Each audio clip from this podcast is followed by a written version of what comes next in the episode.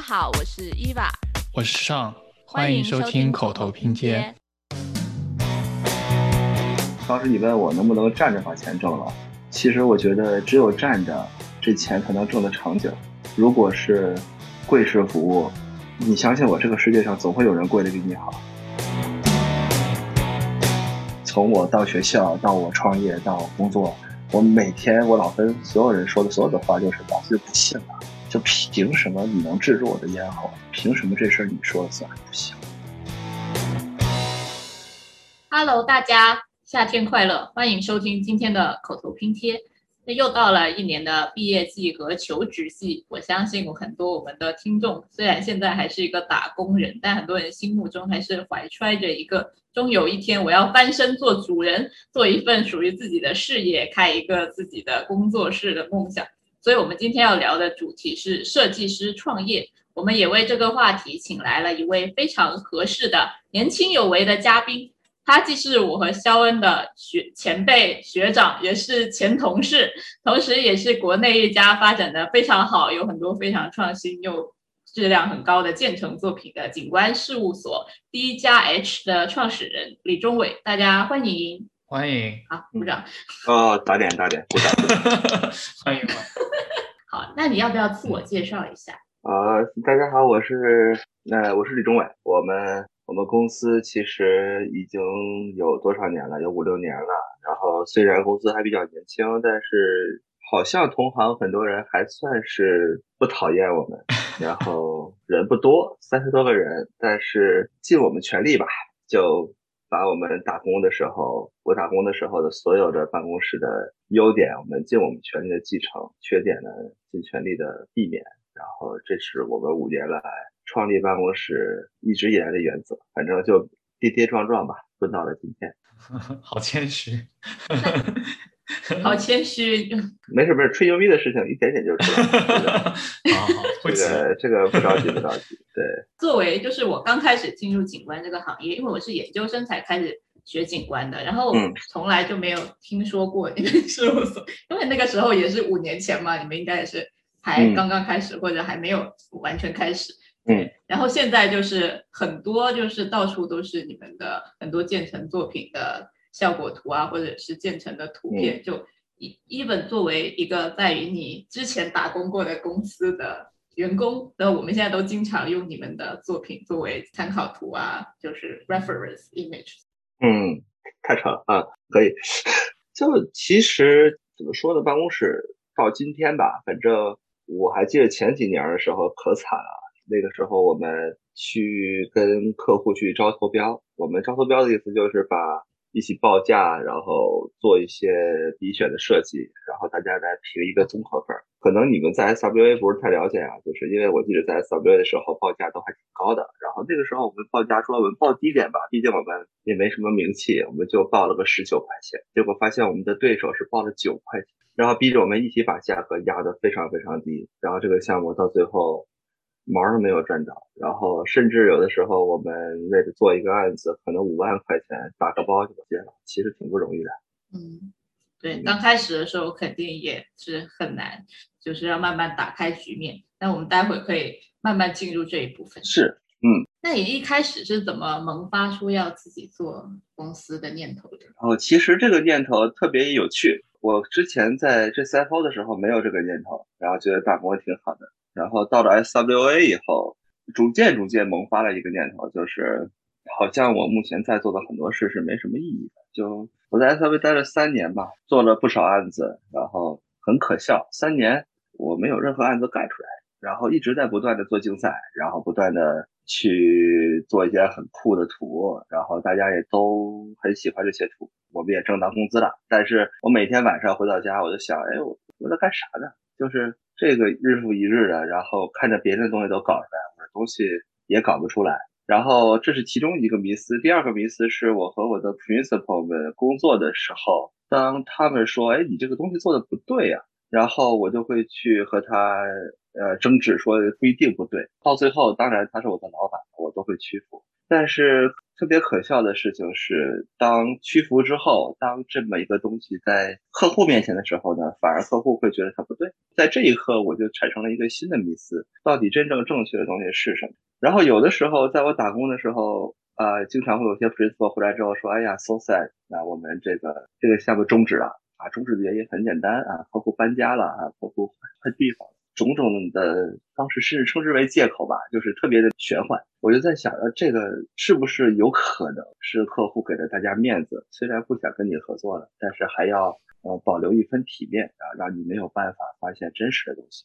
然后我才决定创业的，就觉得好像在海外打工的世界太魔幻了，就很多东西都不像是真的，所以才想看一看真实的世界是什么样的。然后，所以当我刚创业的时候，我有一个客户就说：“你这个傻逼，什么垃圾设计，把你炒掉了。”其实那一刻我是笑了的，我觉得，哎，我终于听到实话。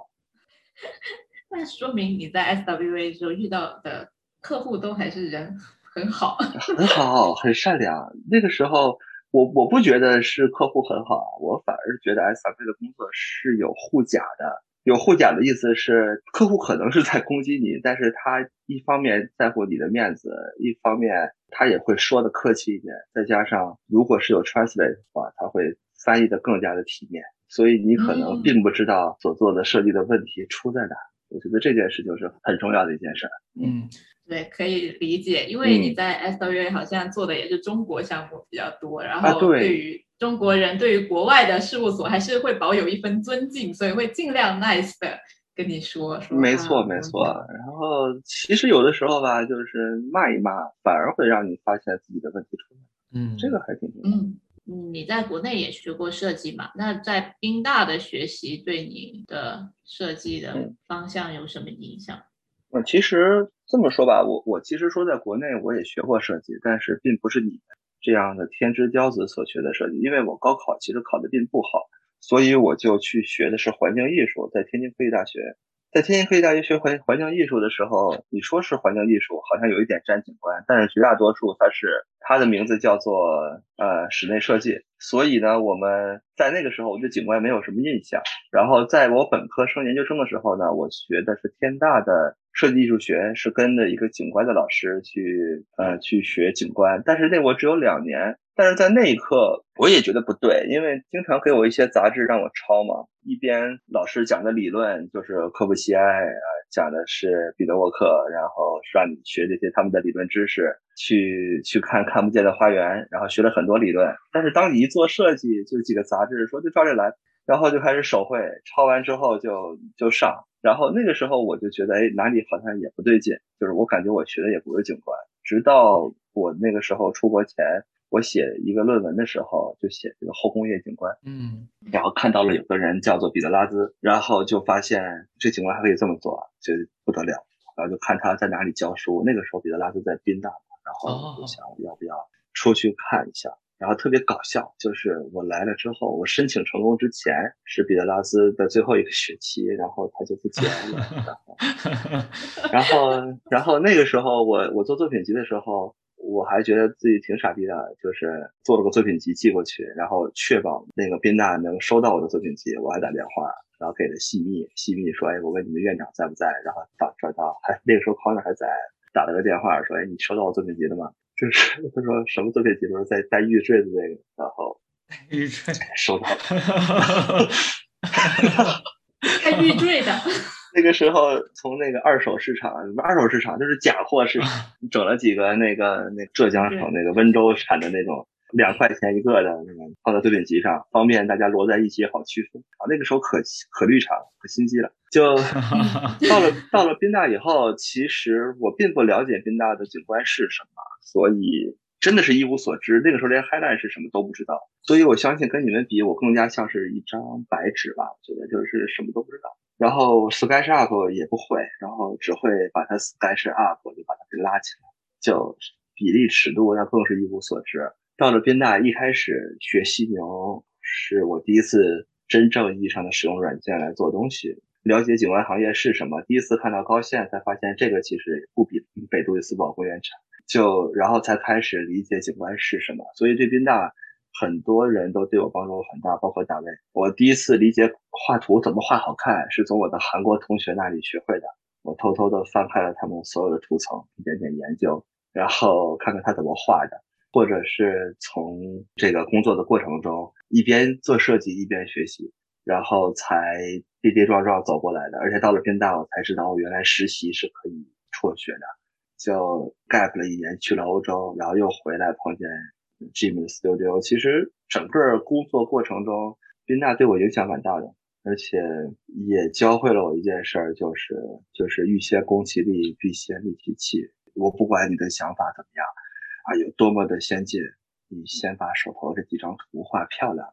你连张图都画不好，你凭什么去推崇你的设计？其实太多太多的东西，比如还有你如何做设计的时候，放到城市规划的角度去思考，甚至是。景观设计师也可以做城市规划，然后这件事情本身也是对于我来说很欢欣鼓舞的一件事，因为我出国之前，景观是在建筑跟规划的夹缝里的，甚至还有 Cindy Sanders 跟我们说，你们都是骑士，要骑士精神，然后毕业之后，你们都是要回来改变一个国家的，就你们不要就放弃努力，你们就好好的去去拼就好了，然后回去之后，你们每个人都会对中国的行业、跟国家的行业产生很多影响。然后这也是很多时候促使我回国的一些积雪吧。反正回头看那几年非常抓马，而且对我影响很大。对，这样听起来感觉是宾大基本构建了你整个关于景观的认识，还有完全构建了一些设计观，就不像我们可能是从国内过来的，反而就是因为我本来是学城市规划的，跟宾大的一些理念可能还有一些相抵触的地方，所以。可能更没办法，没办法完全就是吸收宾大的好的地方。我个人是有一点感觉，就第一年的时候，我会觉得哦自己已经会很多，什么都懂，然后就老师就嗯就这样吧，然后也没有觉得他们很厉害。但后来回想起来，就是我就没有用一种很谦逊的态度去完全去吸收他们的东西。嗯，对我来说，我去的时候比较特殊，就是一张白纸。就你随便搞，就是你之前你刚刚也提到说你休学了一年，然后去了欧洲，然后去了 West A，然后你后来也在很多个事务所工作过。那你觉得每一个事务所给你的这个创业的经历有带来什么不同的好处？我我可以先从 Sasaki 说起来吧。其实我去 YC 之前是去 Boston 那边 Sasaki 实习的。Sasaki 给我的感觉就很棒，有一个很大很大的楼，然后三四百个人在一个 water 塔就是在那个一个小镇里边去工作，旁边就是一条自然保护区，你顺着窗户还能看到那个王八爬到树杈上，然后大家里边有健身房，然后团队之间所有人是一团和气，就是偶尔还有。牛奶就是随便喝，还有 lunch and learn，而且包括你们做的设计啊，有规划、建筑师、景观师都在一起工作，然后给人的感觉特别好。然后这是前三个月，三个月之后呢，然后我就去 Y Set 了。然后当时其实很搞笑啊，我跟你们说了喷也是有不好的地方。就是我去 Y Set 的时候呢，他当时有给我一个要求，是让我们欧洲要证明你去 Y Set 的工作必须是对于你的学学位是 necessary 的。嗯，就是这个事情就非常悖论了。然后我就去跟西密说，这个能不能证明是 necessary 的？西密说根本就没有办法证明是 necessary，这是你自愿的，不是必要的。然后那我不会给你开这个证，结果就把我气的七荤八素的。我就想方设法的想，怎么样才能使我的实习是 necessary？我就跟我的系密说，这样吧，我选一门课，这门课就是自选课，这门自选课的题目是论。One set 的工作对我学业的 necessity，然后呢，当时系密说这么扯淡的课程怎么会有老师同意？我就去问大卫，大卫说可以啊。然后这个 这个奇葩的课程就选成了，然后我就拿着这个选课的提纲就跟新密说：“你这次看总是 necessary 了吧？连题目都是有 necessity。”然后西密。白了我一眼，把这个证明开出来，然后我就成功的踏上了欧洲的土地，然后就开始那个 YC 的工作。YC 的工作是在鹿特丹的一个港口，是一个就一共是三层小楼，然后上下两层，二楼跟三楼都是 YC 的工作室。然后那个地方就工作环境更有趣了，你根本就不知道景观师是什么，就根本就没有 landscape architect，基本上全是 architect，所有的景观师都是从美国过来的。然后在欧洲这个整个教工作与教教学体系中，没有景观这个行业，但是建筑师可以做景观，这也是为什么他们的很多东西都是有构成感的。曾经我在学校的时候做设计，经常会觉得我们在做大尺度规划的时候啊，我们要一个 blue finger、green finger，然后城市策略要救死扶伤，然后洪水淹没纽约，我们该怎么办？我们具象化。然后有有 humanity，然后后来当你做到细节的时候，你就画了一张非常酷的效果图，一片湿地，然后一片水山林，然后一个栈道，一个人骑着自行车，后边还有一个人拿着捕蝇棒。基本上这个天下，我当时在想，是不是在这个世界中某一个角落，你拍张照片也是这样的？所以我就会觉得，从你的策略到你的。表现之间好像有一个东西断掉了，这也是之前我决定休学的原因啊。那个时候有个人，那个时候还是 YC 的老大叫 Jerry，他就是跟着大家去讲他在 GCFO 竞标的时候，在 Governor Island 的时候他是怎么做，就发现他的设计跟美国设计完全不同。我觉得那个应该是我能够寻找这条断层的可能，所以我就去了 YC，发现果然如此。其实我我们当时我所描述的所缺乏的那一段，其实就是空间。就是你如何让你的设计有逻辑，然后有灵魂，就是艺术、空间与美感。就是他们做设计都是这样，要要靠着情感，要去画很多图，要去启发，然后把这个设计最后做出来。那真的是在做设计。然后，呃，Jim 的理解是什么呢？这个他在做设计的时候，他在一个场景里面啊，这这这 CFO 的逻辑是，你在设计的端点出现一个非常重要的一个地标建筑，我如何通过我的设计策略让这个地标建筑的潜力发挥到极致，重新激活它。但是 Y C 的是，你就算给我一个垃圾场，我也能给你做的非常美，然后让人愿意过来。所以我觉得这两个逻辑是给我的启发是非常不一样的。就是我到了 Y C 之后，他们在设计上完全是情感至上。其实我有很多的设计其实是这两个事务所的结合，在他的事务所管理上也很有趣。他们的午饭是包的。他是中午随便吃，当然很简单，就是两片肉冷面包配上冷芝士，配上几块生肉，半生不熟的肉，就这么吃。但是荷兰人就乐此不疲，然后他们每周五就要喝点酒，然后嗨一嗨。这所有人都很来自于欧洲的每一个国家，到处都有俄罗斯人、有西班牙人、波兰人、德国人、意大利人、荷兰人、北欧人都有，芬兰人，所以大家的文化碰撞非常的激烈，所以大家彼此之间。也不会像美国这样对这个一些什么 harassment 呀，这个 racial 这种东西噤若寒蝉，所以在这个地方你会觉得自己是绝对自由，而且甚至 Visit 的团队里边还有那么一丢丢的反美，就是因为美国的同事很多是很 aggressive，他们一开始要有 leadership，但是美国的一些同事到了 Visit 去展现 leadership，德国同事会说 please shut up，就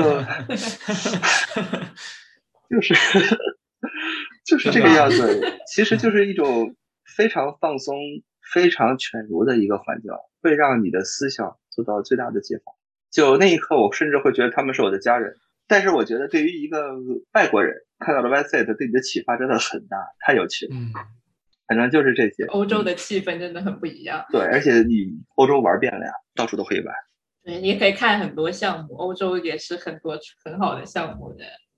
是完成度，反正是。比美国有过之无不无不及。对，美国有时候限制很多，就是太多的什么 city 啊，各种限制，然后 community 啊，然后最后能做的东西其实比较有限。而且美国的 coding 跟中国的 coding 哪个更更严肃？我觉得不好说，反正是第一、第二吧。反正两个在规范上最严格的国家。SWA，SWA 就很有趣了。我在 SWA 两个事务所都待过，就一个是那个 LA，一个是在 s o u t h l i t o LA 就很酷。其实我在去 S V 之前，我觉得我都在 Y C 的这三方看我都待过了。其实我是有一点看不上 S V 的那一刻。后来在 S V 待久了，我说实话嘛，我最喜欢的环境，我最怀念的还是 S V，很包容。宁哥是我入行为止，邓宁是我入行为止我最尊敬的老师，他教了我我最缺的东西就是食材、完成面、施工做法、细节。呃，我说我画了一个很漂亮的曲线，我做了个很酷的设计，我怎么把它盖出来？我怎么盖？盖不出来。但是你不能一辈子都靠 contractor 吧？就是所以你需要对食材、铺装、完成面、施工、大样做法，以及有非常深的研究，而且他可以容忍你一直在犯错，然后让你去调整。这个是对宁哥非常感激的地方。然后包括 S R V 同事，因为我离开 J C F O 的时候其实挺难过的，但是碰到这些同事之后呢，我两个月就走出来了，大家都很开心，然后慢慢的就。很多人到现在都是我很好的朋友，包括汪 he，包括那个张静，然后当然现在洛杉矶办公室也没几个人我认识，就是现在很多人都是我很好的朋友。然后在 SWA 的好处是对我影响最大的是我可以做设计，自己管管项目了，营运哥儿也不咋管我，然后宁哥对我也放的蛮松的，所以我就可以做设计的时候有很多方法在思考，我到底想干啥。就是解放了一下思想，而不是说别人需要我干啥。这 CFO Y C 都是一个金字招牌，你必须得玩了命的拖着，防止它掉下来。所以你有很多绳子绑着你。但是到了 S W A 就不一样了，就是大家都是随便做，就做成什么样都给你自由，就都可以把你的东西做出来之后，再他再去看你是不是玩玩大了，去去把你往回拽。这个是对我的启发是很大的。然后甚至在那段时间。我可以一个人做好几个案子，就把自己逼疯了一样，就是不是说有 team 这种状态，然后手越来越快，然后对于设计的理解越来越直接，特别像是肌肉记忆一样。然后到了 Social little 的就开始跟着汇利，然后中望去做，然后就会发现汇利中望做事情更聪明，然后他会告诉你，你做一个设计。一开始到你这个设计，最后申报奖项啊，它其实都是有一套非常直观的思考方式的，就是你要想的有多透、多聪明，而不是说我想做什么就要做什么，而是说你做做的一个设计，它未来会有一个什么样的结果，它会教会你很多东西。然后包括操作里头的环境也很好啊，在一个船屋，然后也有很多有趣的 principle，比如像智威啊、中望啊、周 ranko 啊，然后各种各样的。奇奇怪怪的人都有，就是而且还有只大狗每天在屋里跑，然后现在这两个人都离开了，我们就管他狗妈狗妈，然后就是狗爸狗妈就在屋里玩狗，然后可好玩了，就是环境也非常 非常舒服，然后也有很多在 Little 的朋友也成了我们现在生活中很好的朋友，包括夏瑶啊，很多人到现在还是我们还会一起玩。就其实 Socialito 给了我的状态更多都是教会我怎么。去在办公室里头创造一个轻松的氛围，而且去包容周围的同事，然后让他们怎么放松下来。对，而且如何把盘子做大，我觉得 S W 也是对的。对，因为我之前看你一个采访，你提到说你想做一个就是去风格化的事务所，你不想要做第一家 H 有一个某个很明显的风格，这就跟 J C F O 和 West A。很不一样，因为他们都算有自己一个很强烈的。其实 JCFO 跟 WSA，你说 G C F O 语言强烈嘛？其实也不咋强烈，是吧？就是，对我现在还记得每每每周四是吧？Jim 来办公室，所有人排着队请 Jim 画两笔。哎呀，搞笑死了。嗯，回到中国，你才会发现场地跟场地不一样，风格跟风格就是不一样。毕竟我才三十多岁嘛，也不想被风格绑死。而且你风格绑死了，你对周围的同事的压力也是很大的。我想问一下，就是你觉得是 SWA 的这段，就是你可以自主管理一个项目，甚至好几个项目的经历，让你觉得就是你已经准备好了可以去自己创业吗？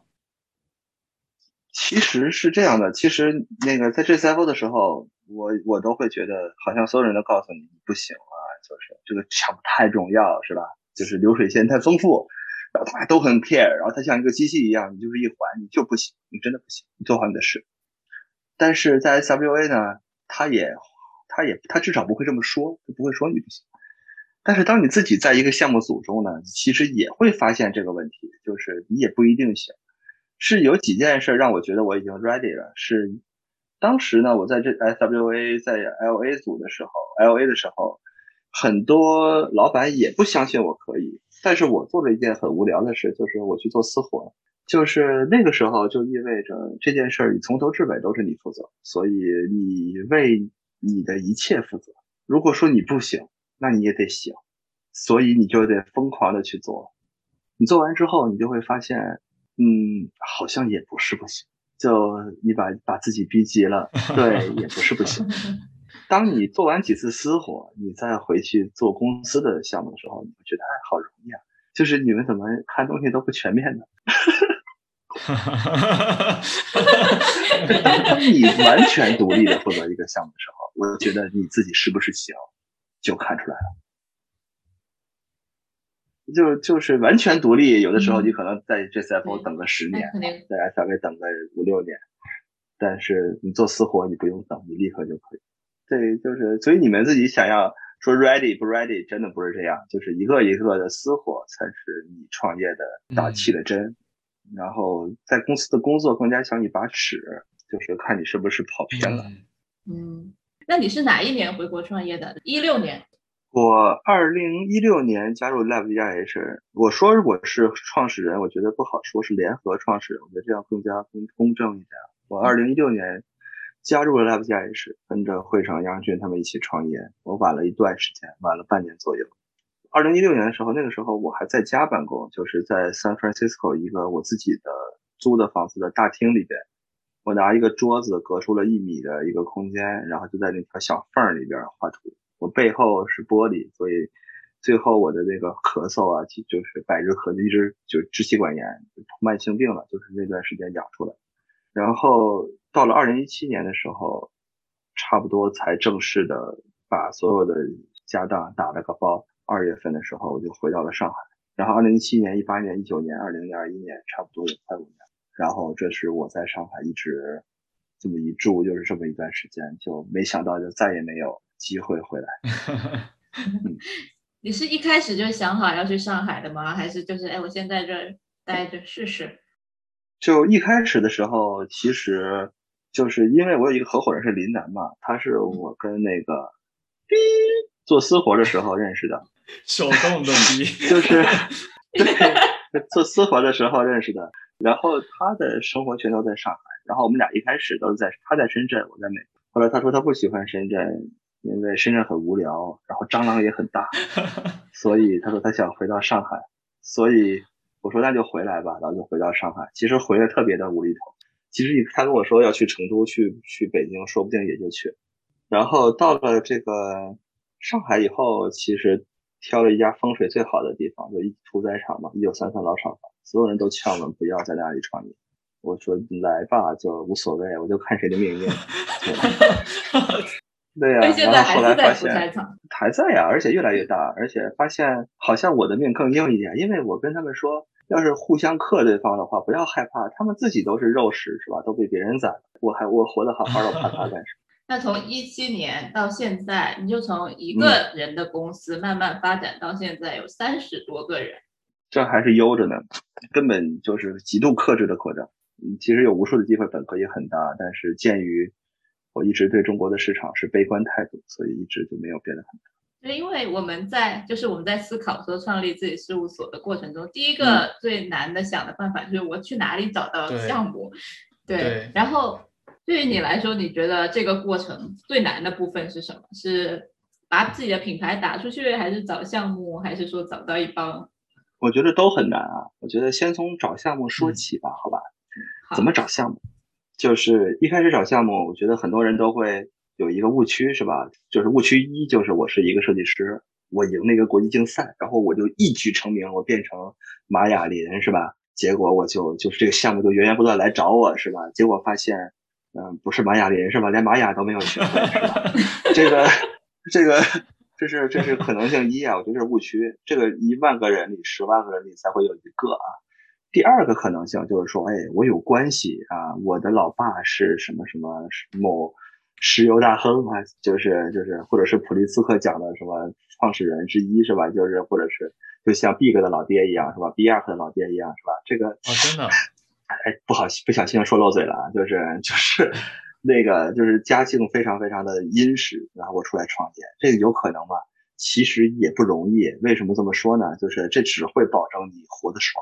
还是没有办法完全的保证你能够拿来完源源不断的项目，就这个是不大可能的。就是第三种可能性，就是其实就是我们选择的可能性，也不是吧？第三种可能性就是我回来之后开始报低价，是吧？然后疯狂的走量，然后越来越大，越来越大，然后后来我就发了财。但是对于我来说，这些项目就不是项目，它只会让你作为一个 business 可以做下去，但是它没有办法作为一个事务所做下去。事务所是需要优质项目。所以拿到项目很简单，就你碰到一个项目，等待你的对手们出包，等待你的对手被炒掉，等待一些还不错的案子被人炒掉，在那一刻，你只要跟别人说我不要钱你做，我白做，我不要钱，可以的。因为当一个甲方选择你的时候，他是要付成本的。比如说，他要跟他领导说，我要推荐一个设计师，这设计师其实很年轻，哎，他只有六岁，还在尿炕呢，就是不行的。就是这样的话，这个他的领导很容易会让他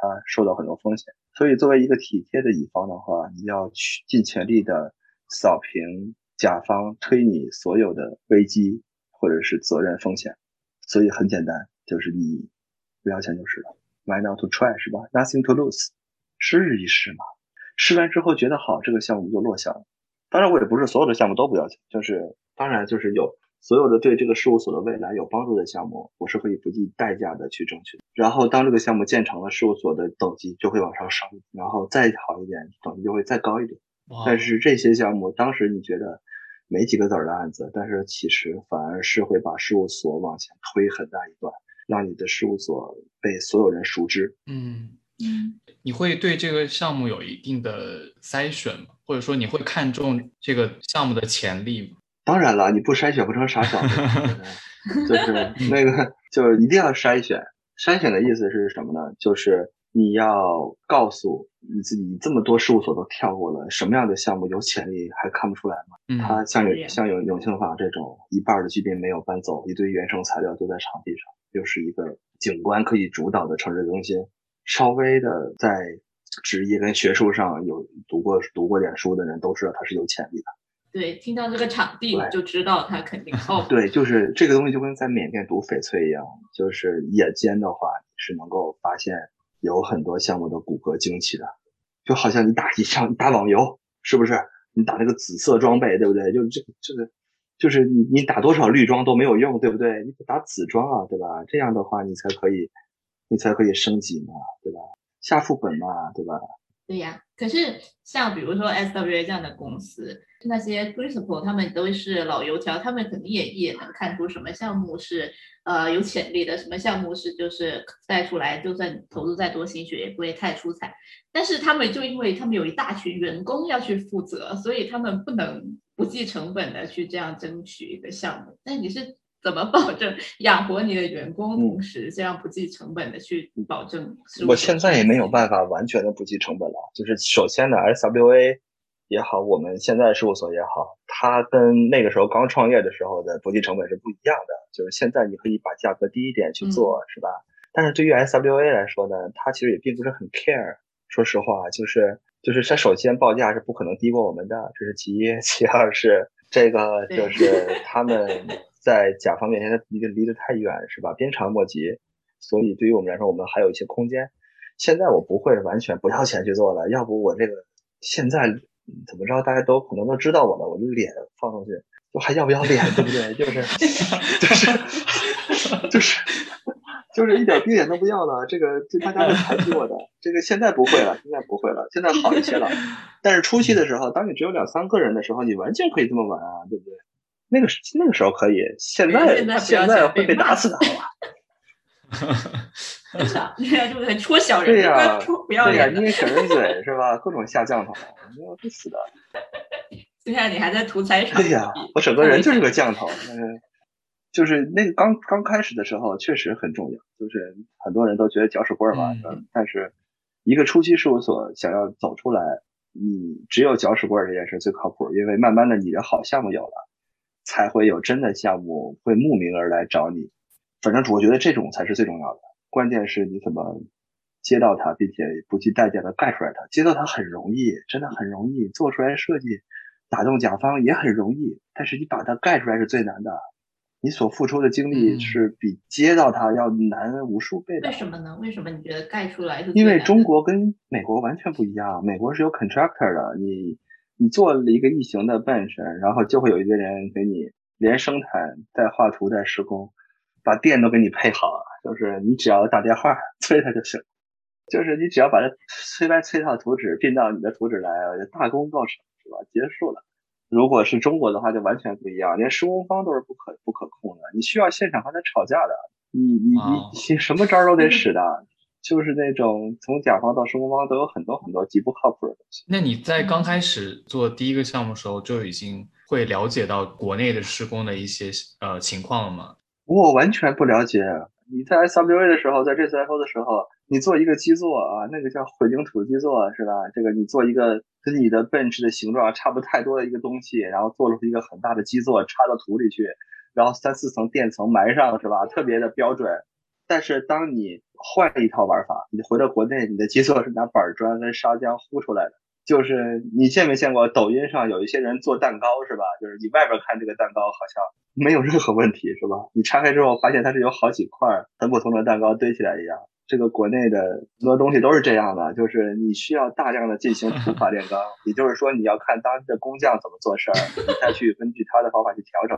而不是说你自己就简简单单的做出一个东西就去那个去去折腾了，你基本上要把这个食物一五一十的喂到他的嘴里的。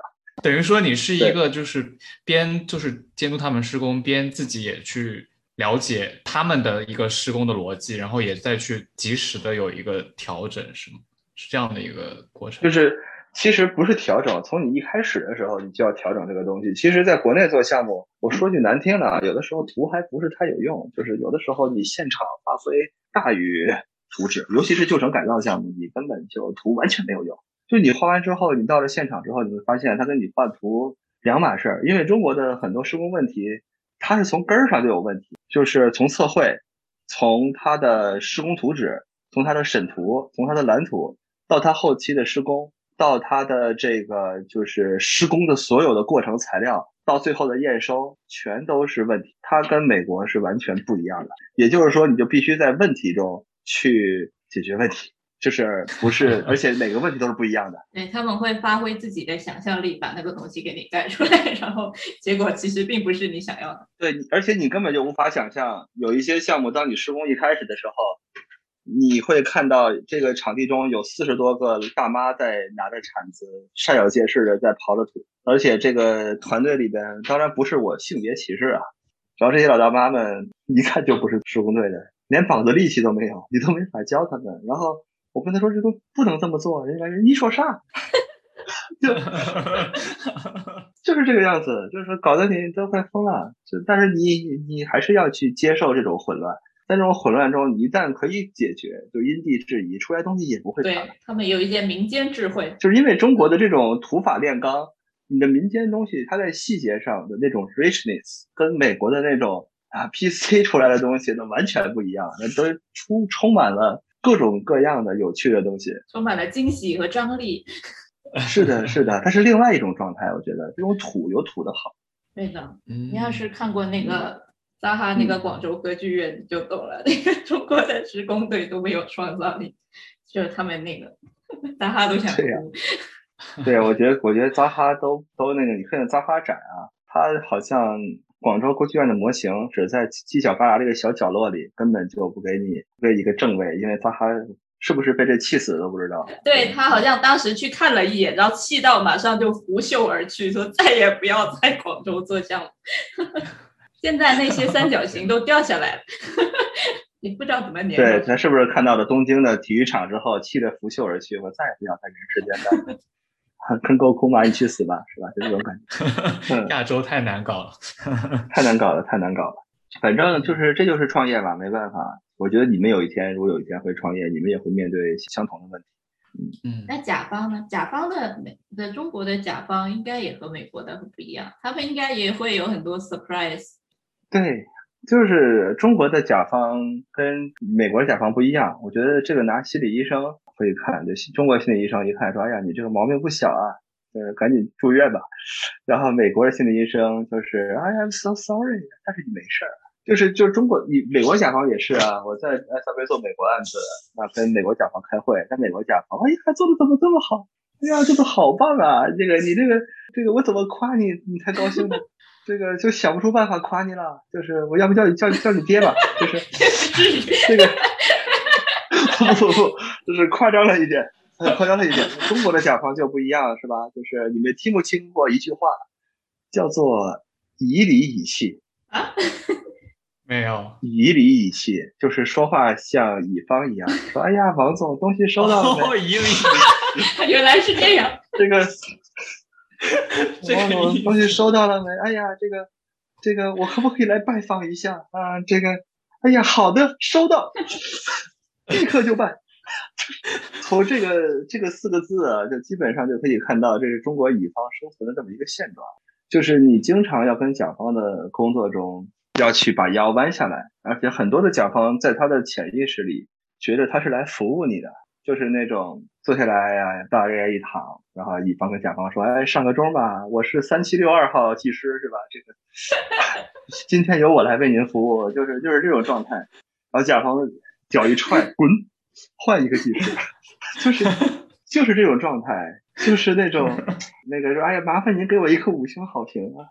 但是在我的理解中，我觉得乙方如果是这样的话，甲方是这样，乙方是这样，我觉得注定出不了好好作品。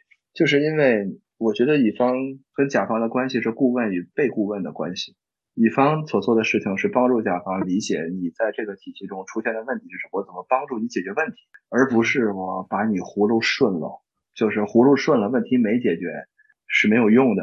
就是我经常会跟我的很多同事说，我有的时候生气了，不是因为我生气了。你们不要以为我生气，只是因为这个问题出现了。你不是为了安抚我的情绪，而是说把问题解决。这件事情大于服务态度一力以气这种事儿不要出现。然后我们做所有的东西，应该要尽量的理智的、客观的告诉你甲方这事儿该怎么做，有什么样的解决方法，我们怎么帮助你。如果在一个项目的初期有一个甲方找过来跟你说，你能不能贴身服务，我一般都不会接这样的案子，就是因为这样的甲方不尊重设计师。那他能不能把项目做好？那这是一定做不好。那能不能回款？我觉得都是问题。所以我觉得当时你问我能不能站着把钱挣了，其实我觉得只有站着，这钱才能挣得长久。如果是跪式服务，你相信我，这个世界上总会有人跪得比你好。你可能这一刻跪得还不错，你总有跪不住的时候，千万别站起来。站起来之后，这个甲方就丢了。对，我们两个都点头如捣蒜。只有一开始维持一个相对公平的合作，这种合作才是长长久久。所以我是一个从来不舔甲方的人。但是你不要钱，对对，虽然很凶，但你不要钱，他们也就忍了。对，但是我觉得不要钱并不是对我来说，不要钱并不是下作，知道吧？就是你不要钱，你做出的东西还是你想做的东西。但是如果你要了钱，你做出来的东西是他想做的东西，我觉得这件事情是浪费的时间，是钱买不回来的。嗯，就是关键还是作品嘛。我跟你们说的这些话都是我们我们的生存守则，都是我们被坑过，我们才发现了这么做不对。比如有个甲方啊，就是他找过来说：“钟伟，哎，你们东西不错，哎，但是我这次找你们是希望你们挑战一下自我啊。”做出一些更不错的东西，结果做了一个新中式的一个原理，结果这个东西在建起来之后呢，我们自己都不想再去宣传了，实在是太恶心。对，然后在这一刻，所有人都在服务这个甲方，但是你后来回过头来再去看，这种服务是对的。其实你可能服务完之后，你挣了点钱，然后呢，你这个项目建成之之后，你连宣传都不敢宣传。嗯，那说明你还是没有很饥渴的想要赚很多钱。也不是吧，钱这个东西很好的，这钱是最棒的东西了。但是你你挣到了，你确定你很饥渴就可以挣到吗？就是说，你确定你你写出来很饥渴，然后我就去抢银行，那这个也是有几率的，对不对？就是想挣钱跟挣到钱这是不一样的，关键还是要认命，知道吧？就是你要知道你自己很可能就想挣也挣不到，还不如先享受现在呢。等什么时候命运来了，你能挣钱的时候，可能你不想挣你也能挣到，所以。你现在就就跟着你的命运走就是。有时候太饥渴了，容易被骗，因为有些甲方也是挺会 PUA 人的，就是说，哎呀，虽然这个没有钱，但是我们你你这个改一下，马上就可以给你回款。我我跟你说更更简单的，甲方说钟伟啊，哎呀，你服务的真的好棒啊，哎呀，你赶紧把团队扩张吧。哎，我就是没有扩张，然后过一阵儿，这个甲方脸色就变了，说，哎呀，我已经看上了其他的团队，他们配合更好。哎，我说你不让我扩张吧。我好，我我如果真扩张了，我不是被你砸在泥巴里了。关键就还是看这时时机来了，那就是什么时候叫时机来了？就钱真的进你的腰包，这个才是时机来了。将进未进，那都是没来。所以，关键就就是要认命，要等待，不是饥渴之极的冲上去，没什么意义。就是这是钱上的啊，就是我觉得努力做设计，你冲冲一冲没问题的。就是但是你挣钱这个事儿，这个这个这个雷太多了，雷太多。对我感觉这个也涉及到了第四个问题，就是作为一家发展那么迅速的事务所，就是你的坚持是什么？你的坚持就是不跪着。对，坚持就是我的坚持，应该就是尽全力的，嗯，让团队高兴，然后自己做设计的时候，不要让我的前同事、前同学们看不起，就觉得他们觉得你还是在做，前老师们啊、老板们都觉得你现在在做的事情似乎并没有跑偏啊，就就是没让他们失望吧，就是尽全力的不让所有人失望，就是我的原则。大家都觉得你很厉害，所以就讨好讨好型人格，不可能，你 你怎么可能是讨好型人？不一定，三不好，一半一半吧。嗯，反正你们未来创业之后，说说实话，不是打工的越久的人，创业之后就会少走弯路，因为每个时代创业的弯路应该都是不一样的。嗯嗯，嗯，那你在团队的扩张这件事情上有什么构想？就是你好像也比较踏实，没有想说很急着扩张。就是说实话嘛，有构想，但是也没有太多的构想，因为还是看缘分。就是当你看到的某一个人特别好，你就留住他，然后永远的留住他。这三十个人，每个人都知根知底吧，反正都是你在这几年中一直工作下来、生活下来的一帮人。好处是没有几个人离开，所以永远都是。就是老员工，就算离开的人，办公室密码也都知道。所以未来你扩张的构想，我其实做梦都想变成一百人。但是这种构想是个很危险的想法。就你如果有了这个想法，你就会就说白了，还是会被容易被各种各样的事情 PUA 吧，被员工 PUA 也有可能。就是说，你有一个人觉得自己很好，你又想扩张，你就招了，你发现不对，是吧？所以就慢慢的等待吧，反正不知道什么时候能到达这个数据，但是每个人对了，我就招过来。然后再努力的养活他，就是这么个事儿。对，就是听起来，因为之前还不认识你的时候，也经常在各种各样的人的口中听到你，就是久仰大名的感觉。嗯，就是在比如说在宾大跟老师说到的时候啊，这个钟伟在中国做了一个自己事务所很厉害，他们就说哦，钟伟啊，然后就露出一个。复杂的表情，然后或者在公司的时候，有时候提到，比如说跟尹玉啊或者 g i r l 啊，他们提到你们啊，钟伟，嗯，他不错啊，一个复杂的表情，就是一个似笑非笑。不是，我我觉得是就是这样啊，我也觉得很奇怪，就是好像好像所有的前领导对待我的态度都大多都是这样，但是。就其实有两个原因吧，我觉得一个原因就是我在办公室的工作的时候，我很叛逆，我觉得就是就是有点小混球的感觉，做什么事情都是神神经经的。然后工作创业之后呢，其实其实仍然还是这个样子，但是做的还行。所以我觉得可能是这种诡异的表情出现的，说我操，这样都可以。对，我操，这样你都能你都能玩起来，这太搞笑了。对我其实有时候觉得，是不是反而是需要这样的一种叛逆的精神，才能够真的就是创业闯出来。真的讨好型人格的人就很难。对对，你觉得这样的性格对你的创业有什么样的帮助吗？或者是？我觉得就是，我觉得说实话吧，所有人对我的评价就是有点混嘛，就是混不吝，就是那种，就是我吃软不吃硬的，就是当有一些客户有一些项目他。当我发现我要输掉的话，我会拼了全力的去赢。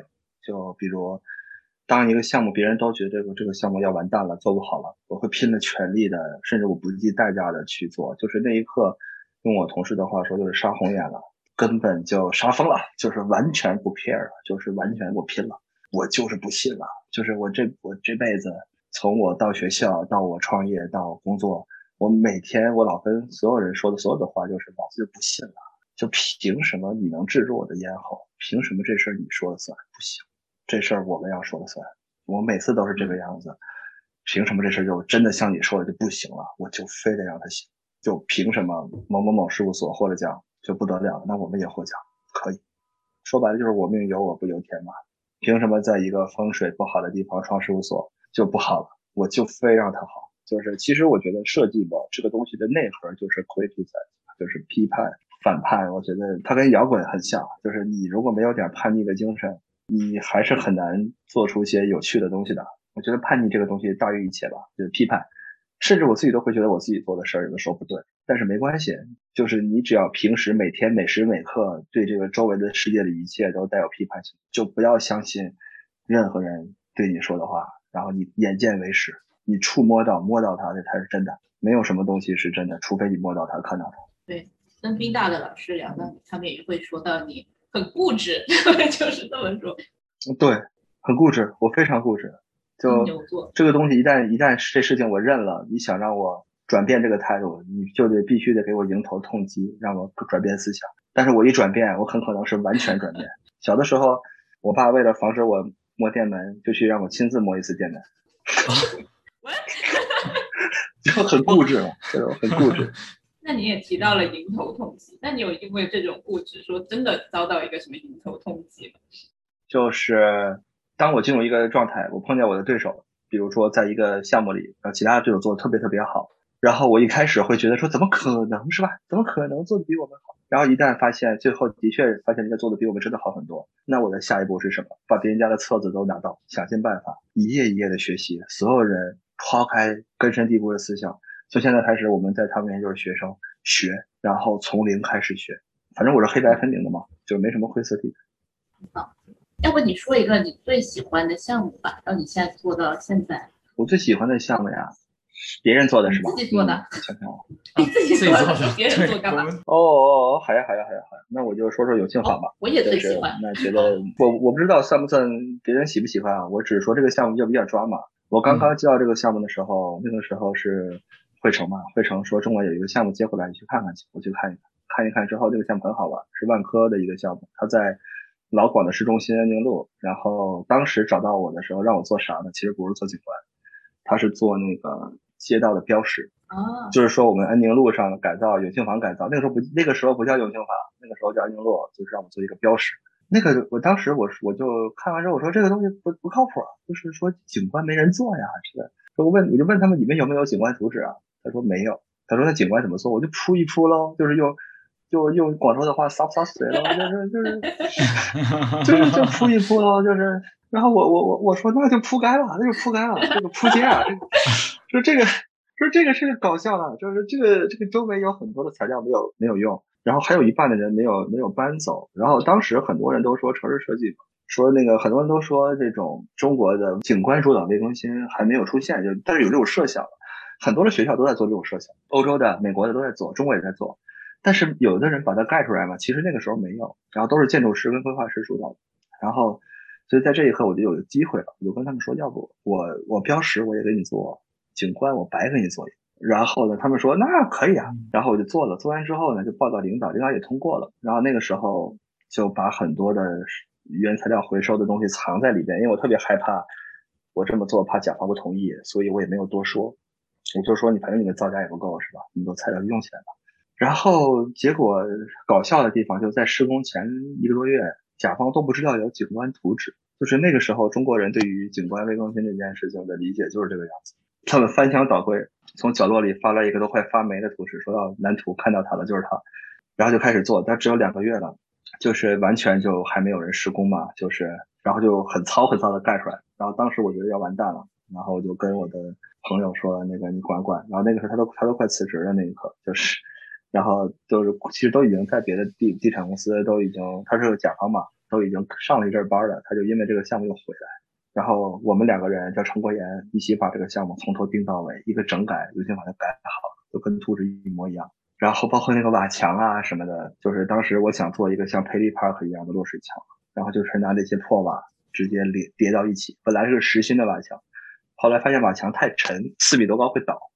所以我们就从按照原野的做法，然后瓦有十二种铺法，然后我们就瓦按瓦的瓦堆法吧，堆瓦的方法三种，越堆越轻，到了最后这个水就落下来。但是这个水瓦是透的呀，这个水落下来肯定会流到后面去，所以呢，又让用通过工艺的方法让这些瓦都倾斜了十五度角，这是非常非常难的，极难。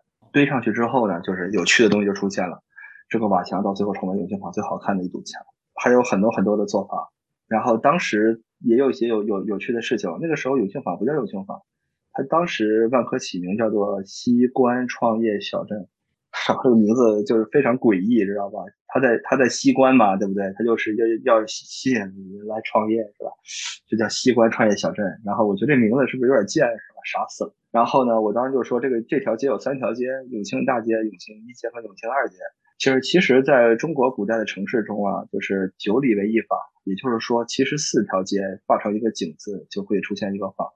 我们虽然还少了一条街，但是也可以叫做一个坊，所以就叫做永庆坊。然后他们万科的领导觉得这名字不错，然后就找了一个书法家，把字儿都提好，啊，就叫永庆坊。然后记得当时做永庆坊的时候，我还在美国嘛，我在美国还在创业初期，然后那个时候，陈薇啊，然后 Carrie 啊，就那儿盼的那些老学姐学长们。大家有一次在三番聚会，我刚创业，然后那个时候大家在一个越南餐厅里喝咖啡，他问中文机怎么样啊？然后我说我在做一个项目，那项目能获 ASLA 的，我特别自豪，然后所有人都冲着我 似笑非笑就看着我。然后呢，五年以后还是中了，就是他，就是这个项目，就是非常有趣。然后在这个项目中，我从头至尾都跟所有人说，这项目一定可以的，因为它是双盲实验。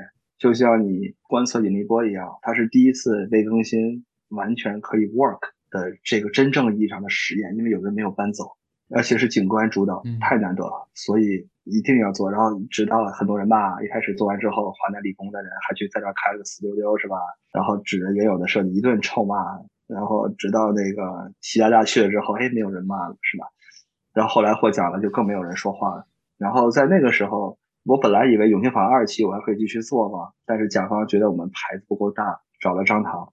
在那一刻之后，我在心里头更加确定要站着把钱挣了，把项目做了。因为你你做的再好再认真，在甲方的心中，永远跟最好的事务所合作是正确的答案。他选择你就就算是有血缘关系都不一定选择。就是所以对于你来说，你唯一能做的不是让那个甲方变好，而是你自己要变成一个最好的事务所。努力，所以这个是结语，是不错的。哇，好感动，我有点想哭的感觉。对，这话说的。因为感觉眼光很毒啊！永庆坊就现在几乎已经成为广州的一个地标，就是所有外地去的人都会去那里看一下。然后当时我去的时候，我也很震，当时我不知道是你做的，就是我去的时候，我说，我哎，这个地方景观做的不错啊，因为当时广州其实还很少有做的很好的景观。对，然后。很多我同学就是我回广州，他们都说啊，一定要带你去那里看看。旁边有一家那个，嗯，就是鸡包，哎呀，太好吃了，炭炉鸡包，真是太好吃了。对啊，每次都是上身脱掉，赤条条在那吃，因为不开空调嘛，老刺激了。对呀。好，那我们结语一下，你有没有一些要给我们这些走过你走过的路的设计师的忠告？忠告嘛，忠告就是。我琢我琢磨琢磨这事儿啊，就是确实是创业者的忠告，就是踏实一点，不要相信神话吧，像一步一步来吧，嗯，那种慢一点，慢也慢不了多久，就是比起神话来说，也就慢个两三年，但是成功率要高得多，嗯。嗯，好，那不打扰你了，耽误你时间了，再次感谢一下，拜拜，拜拜，拜拜，那我们再结个语吧，就是。因为我之前是真的不了解，就是创业的这样的一个流程，然后我听到他说这些，就觉得是一个不仅是需要你会设计这么简单一件事情，它真的是需要你的性格，比如说你要有很多的这样的毅力和勇气吧。我觉得是做一些别人可能不愿意、不不愿意做、不敢做的事情，就是你初期需要真的就是投入很多。然后我感觉，嗯，就是从他身上确实学到了很多东西。是一种破釜沉舟的感觉，对，而且他还是一个很有坚持的人对，以前总觉得可能创业你就要牺牲很多自己的个性啊、政治尊严，然后去说拉关系啊，然后去接的项目，特别是在比如中国这个比较人情社会的环境里面。但其实好像感觉从他的经验来说，好像也不一定要这样。就是如果你真的踏实的把设计做好，然后。一股相信自己的信念，然后相信自己能把事情做好，相信自己做，相信的是对的，就可以真正的把这个做这个公司做起来，甚至比一些投机取巧的人会做得更好。对我们今天这期的节目就到这里了。如果你有什么对于设计或者是创业方面的想法，或者是你听了这期有什么想要再接着问钟伟学长的问题，可以在我们的评论区给我们留言。如果你喜欢我们节目的话，请关注我们并转发给你的朋友，然后我们很需要你的支持。对，如果想加入听友群的话，可以在微信上搜寻我们公众号，就叫口头拼贴，然后留言说你想加入听友群，加上你想加入听友群的理由，我看到了就会把你拉进来。好，谢谢大家，谢谢大家，拜拜，夏天快乐，拜拜。